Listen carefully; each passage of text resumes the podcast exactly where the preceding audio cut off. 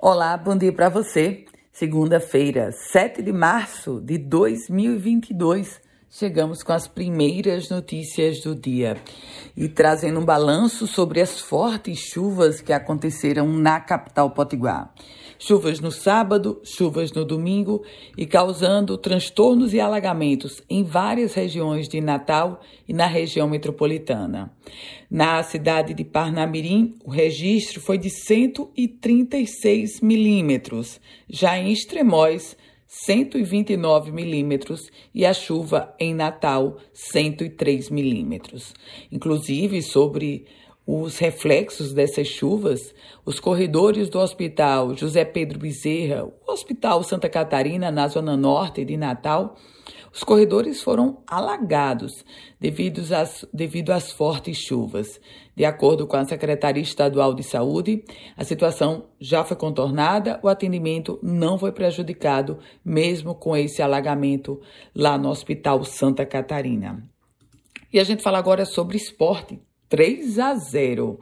O América venceu o ABC por 3 a 0, um jogo que aconteceu na Arena das Dunas, e com isso o América retoma a liderança do segundo turno.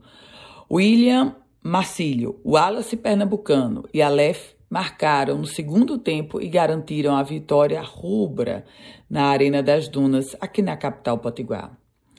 Final de semana foi de despedida. O ex-governador do estado, ex-senador Geraldo Melo, faleceu aos 86 anos de idade. A Prefeitura de Natal e o governo do estado decretaram luto oficial. Polícia. Polícia entrelaçada com crise administrativa, porque o coordenador de transporte da cidade de Parnamirim, ele foi afastado do cargo depois de ter sido filmado é, apontando arma para abordar motoristas. Vários vídeos circularam na internet e a prefeitura de Parnamirim agiu rápido, afastando o servidor Emerson Christian de Oliveira Cavalcante, que atuava como coordenador de transporte da Secretaria de Segurança, Defesa Social e Mobilidade Urbana. A prefeitura também informou, depois que tomou conhecimento, o servidor foi afastado dessa função. A Secretaria Municipal de Transporte destacou que não compactua com a prática de condutas ilícitas com abuso de autoridade e que o servidor vai ser exonerado do cargo.